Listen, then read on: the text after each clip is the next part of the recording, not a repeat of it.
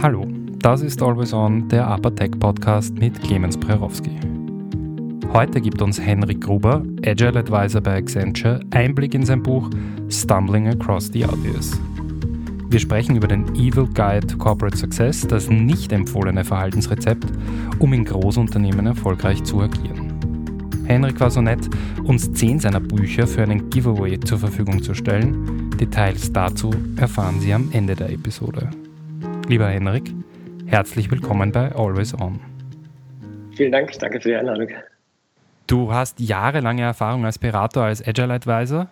Ähm, du hast eine ganze Reihe an Kunden begleitet und du hast ein Buch geschrieben, Stumbling Across the Obvious. Heute möchte ich mit dir über ein ganz besonderes Kapitel aus dem Buch reden, das mir am besten gefallen hat. Äh, aber wir reden nur über dieses Kapitel, damit die Leute das Buch schon auch noch kaufen müssen. Ähm, und zwar geht es um The Evil Guide to Corporate Success. Henrik, warum gibt es dieses Kapitel in deinem Buch? Dieses Kapitel ist so ein bisschen die Versinnbildlichung dessen, warum es das Buch gibt. Ähm, und ich bin so ein bisschen drauf gekommen, du hast es angesprochen, ja, ähm, eine ganze Menge Erfahrung und viele von diesen Transformationen schon gemacht, viele Kunden begleitet im Laufe der Jahre. Mhm. Und was wir halt gemerkt haben, ist so ein bisschen, wir machen extrem viel und ich weiß nicht, ob dir und deinen Kollegen das halt auch so geht. Ja, wir machen extrem viel in Richtung Ausbildung, über Methodiken, über Theorien, äh, das ganze Zertifizierungsthema, was es äh, mittlerweile sehr, sehr stark inflationär getrieben da draußen halt irgendwo gibt. Ja. Mhm. Also alles vielleicht zusammengefasst unter Fachkenntnisse. Und wir betrachten einen Punkt irgendwie gar nicht. Und das ist halt so dieses ganze Thema Empathie mit den Leuten, mit denen wir halt arbeiten, ähm, Situationsverständnis der Personen, die in ihren Situationen halt stecken mhm. und auch so ein bisschen Mitfühlen, wo diese Personen halt herkommen. Also wenn ich das mal so zusammenfassen würde, auch dieses ganze Thema, ähm, wie die Leute sich sozusagen verhalten, warum sie bestimmte Aspekte halt tun.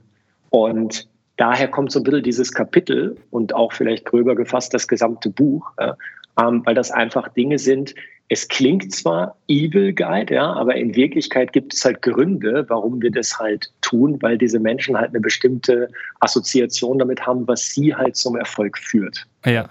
Darauf können wir ganz schlecht reagieren. Gab es da einen konkreten Auslöser? Bist du da einmal am Abend nach Hause gekommen und hast dir gedacht, boah, dazu muss ich jetzt ein Kapitel schreiben? das gab es in der Tat sogar wirklich, ja.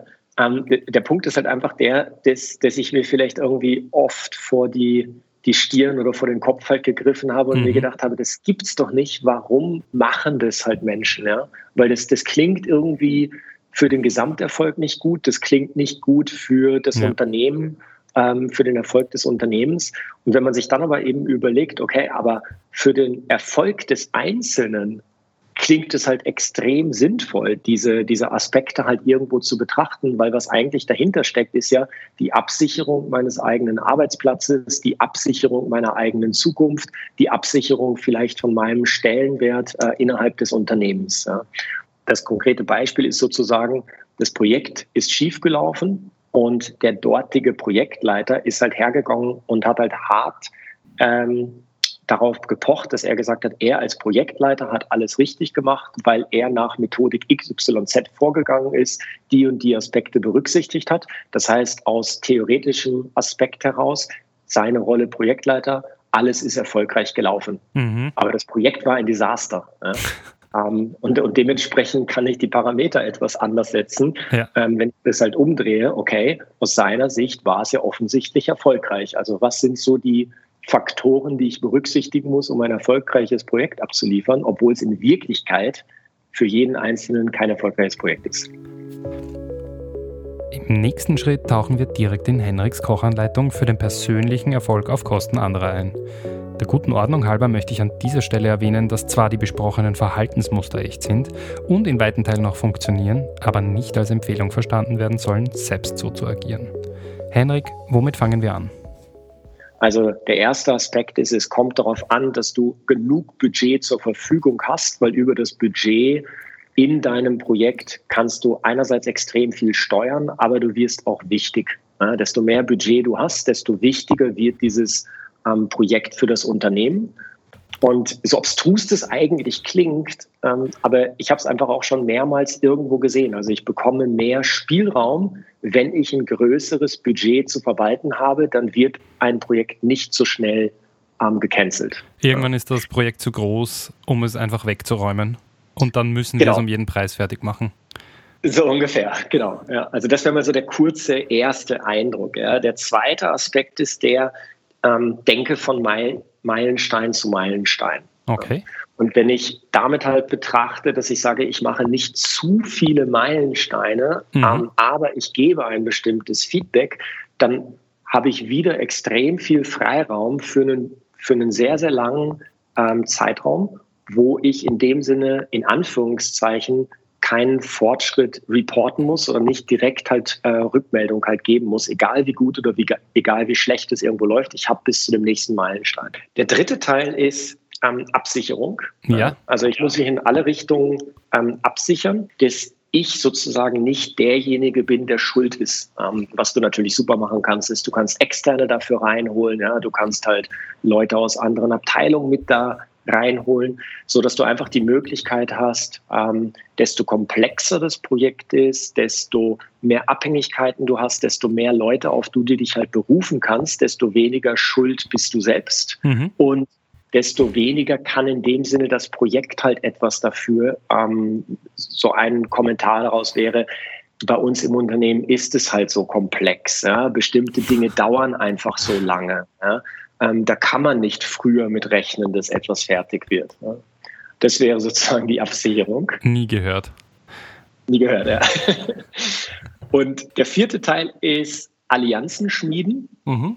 Und als wir sozusagen, ähm, Clemens, als wir im Vorgespräch darüber gesprochen haben, ähm, wir haben dann auch überlegt, wie sollen wir es, wie, so, wie sollen wir es framen. Ja? Für mich ist es so ein bisschen, ich habe nochmal drüber nachgedacht, Allianzen schmieden. Ähm, du kennst vielleicht auch Risiko das Brettspiel. Ja, aber ich habe ich hab noch nie Risiko gespielt. Ich oute mich jetzt an der Stelle. okay.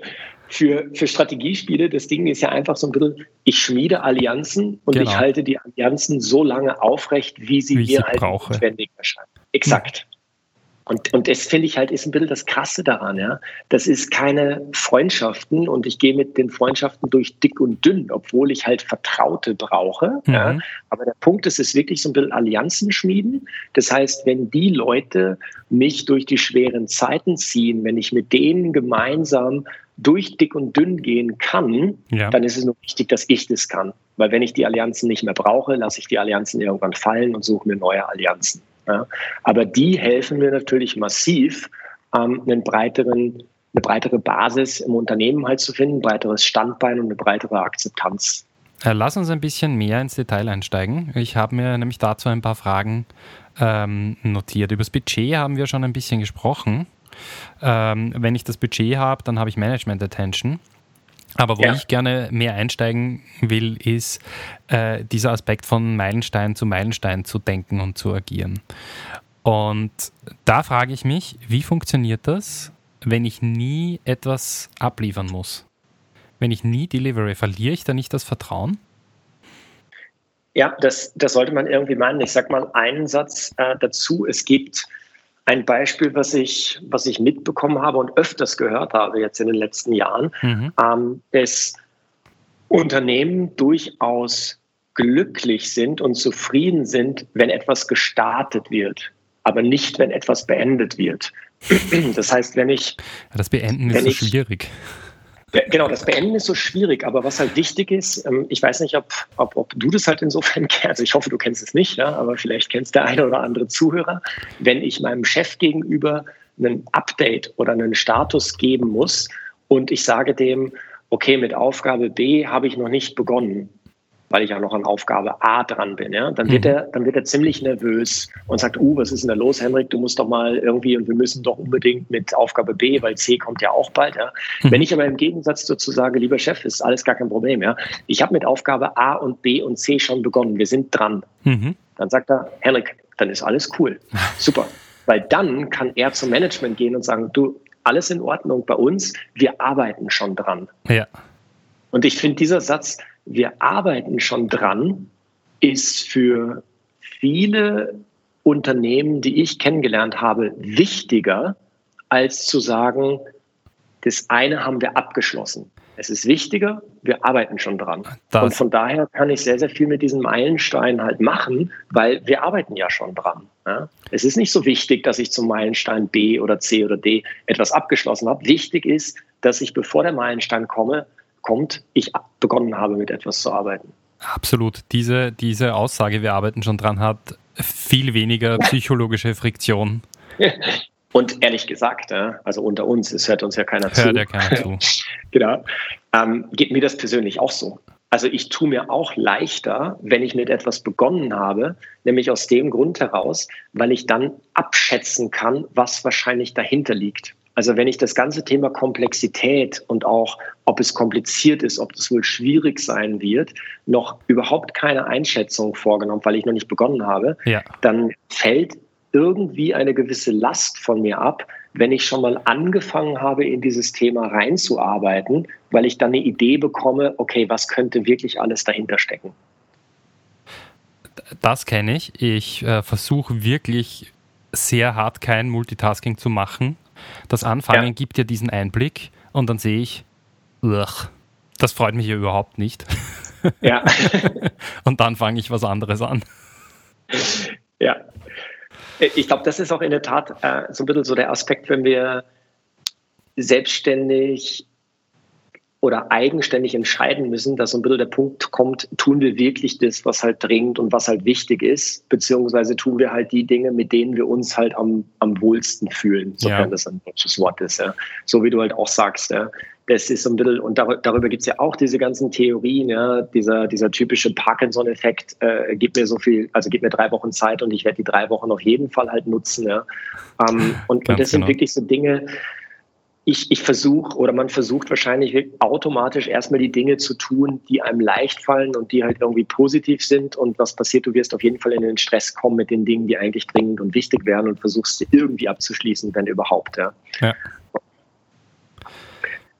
Okay, wir haben von Meilenstein zu Meilenstein gelebt. Jetzt wird es Zeit, unseren Rücken zu decken. Ja. Ähm, als erstes hast du geschrieben, ich muss ganz viel Hierarchie erschaffen und das Projekt ja, möglichst komplett, komplex äh, machen. Was habe ich für einen Vorteil daraus? Wir arbeiten ja viel in Projekten. Alles ist irgendwie ein Projekt in, in einer Form oder einer anderen. Ja. Das heißt, wir haben konkurrierende und parallele Projekte. Und wenn ich jetzt sehr viel Komplexität habe, in dem Sinne, dass ich abhängig bin von anderen Projekten, weil ich etwas nicht eigenständig machen kann, dann kann ich die natürlich in meinem Evil Guide sehr, sehr von Vorteil nutzen. Mhm.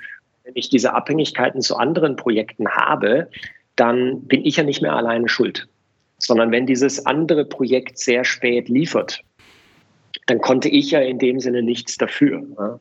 Ähm, und so kann ich mich zwar abhängig machen von anderen Projekten, aber so kann ich auch sehr, sehr schön kaschieren, ähm, dass bestimmte Aspekte vielleicht von mir getrieben werden sollten, ähm, wo ich aber genau weiß, ich brauche halt länger. Und das, das sind halt Aspekte, die, ich natürlich nutzen kann in dem Sinne, von wegen, naja, uns im Unternehmen ist es eben so kompliziert und bestimmte Dinge dauern halt eben so lange.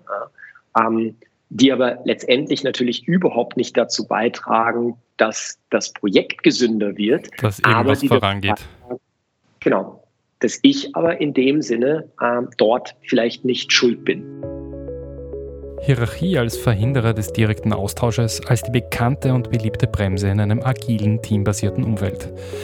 Henriks Beobachtung, hierarchische Komplexität gezielt zu nutzen, um selbst aus der Schusslinie zu kommen, das war für mich ein neuer und treffender Blickwinkel. Es wird Zeit, zum vierten und letzten Punkt zu kommen, Vertraute finden und Allianzen aufbauen. Henrik? Um es jetzt weniger abstrakt zu machen, ähm, um wirklich mal einen, so, so ein semi-positives Beispiel zu bringen. Ja. Ähm, wir, hatten, wir hatten einen Fall, in dem ist es halt so, es sollte ein Team gebaut werden. Und dieses Team, der Gedanke war halt der, wir bauen das halt lokal an einem Standort, also in einer Stadt. Ja. Mhm. Und es wurden quasi dann wirklich in dem Sinne Allianzen, aber positiver Natur geschmiedet, um zu sagen, okay, wir haben jetzt verschiedene Standorte, wo wir die Personen halt äh, herbekommen, weil sie nicht alle lokal arbeiten. Ja. Und alle diese verschiedenen Standorte was die dann gemacht haben, ist, nachdem sie auch nicht genug Personen bei sich halt am Standort hatten, haben sich dann wiederum andere Standorte gesucht, mit denen sie eng zusammengearbeitet haben. Das heißt, es kommt auch sehr stark dieser Cover Your Basis Teil halt zu. Sie haben sich ein externes Unternehmen genommen, okay. was ihnen zugearbeitet hat, ja, von ganz woanders. Ähm, der, die andere Person hat genau das Gleiche halt irgendwo gemacht. Und worauf das hinausgelaufen ist, ist irgendwann, dass diese sozusagen Minions oder diese verschiedenen Teams gegeneinander ausgespielt wurden. Okay, wow. Also es war wirklich so ein bisschen Schuldzuweisung. Welches von diesen Teams, welche von diesen Personen ist jetzt eigentlich schuld äh, an dem Ganzen?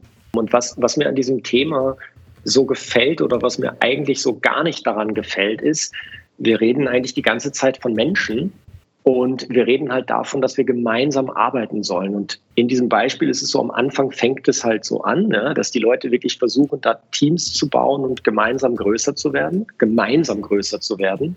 Und es dreht sich dann, wo wir dann eigentlich Menschen ändern in sozusagen Ressourcen. Mhm. Und nur in Richtung, wir brauchen halt ein Team. Das bedeutet schon, das ist dann schon anonym und das sitzt dann vielleicht irgendwo anders und das muss mir halt nur noch irgendwie zuliefern.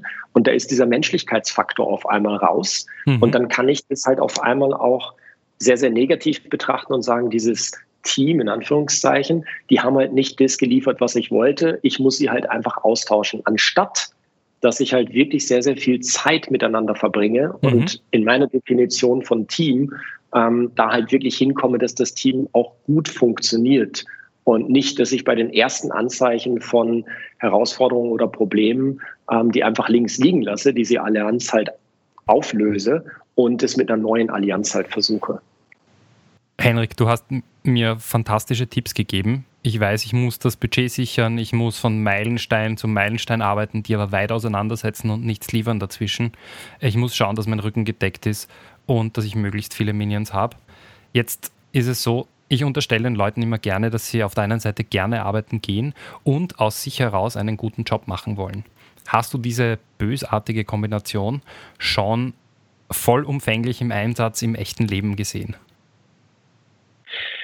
Glücklicherweise nicht. Ähm, es sind einzelne Aspekte. Es sind Best-ofs. Es ist ein Best-of, oder? Ja, es ist, es ist wirklich so ein, so ein, so ein Best-of und ich hoffe auch sehr, sehr stark überspitzt, ähm, dass es so in der, in der Praxis nie ganz so halt auftritt, sondern es sind vielleicht nur so ganz leichte Indikatoren. Ich, ich mag es wirklich, schwarz-weiß darzustellen. Ja. Ähm, der Gedanke mit dem Buch ist auch, um sich dran zu reiben.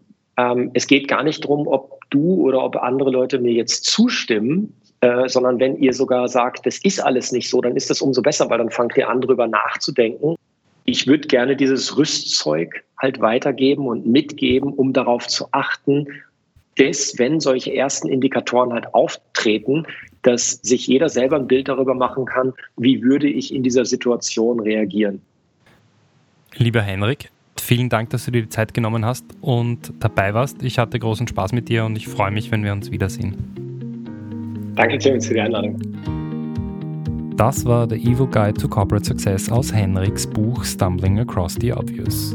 Den Link zum Buch mit wärmster Empfehlung von mir finden Sie in den Shownotes, genauso wie den Link zu unserem Giveaway. Unter allen neuen Newsletter-Anmeldungen verlosen wir 10 Exemplare von Stumbling Across the Obvious. Danke, Henrik. Das war Always On, der Apatech Podcast. Schön, dass Sie dabei waren. Vergessen Sie nicht darauf, den Podcast zu abonnieren. Ich freue mich, wenn wir uns das nächste Mal hören. Ihr Clemens Prerowski.